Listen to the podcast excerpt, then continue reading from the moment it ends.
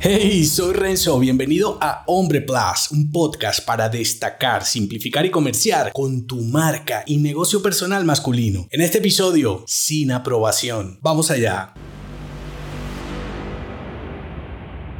Esperar el beneplácito de los hombres ordinarios de tu entorno te vuelve uno de ellos. Buscar validación, aprobación, aceptación o como lo quieras llamar es el camino fácil, sin riesgos, conformista y frágil. Creo que no se ha dicho suficiente sobre lo perjudicial que puede ser para tu hombría, marca y negocio personal esperar que otros estén de acuerdo con tus acciones. Verás que en diferentes desafíos no avanzas porque quizá no lo probarían los demás o simplemente tanto la acción como el resultado no estaría validado por otros como lo que haría un hombre exitoso. Esperar admiración por lo que eres y sobre todo lo que logras supedita tu progreso a las creencias de los demás. Algo ilógico cuando estamos hablando de tu desarrollo profesional y progreso como hombre disruptivo en una sociedad cuadriculada. Por eso, aunque elegir el camino desconocido te haga sentirte vulnerable y débil, la realidad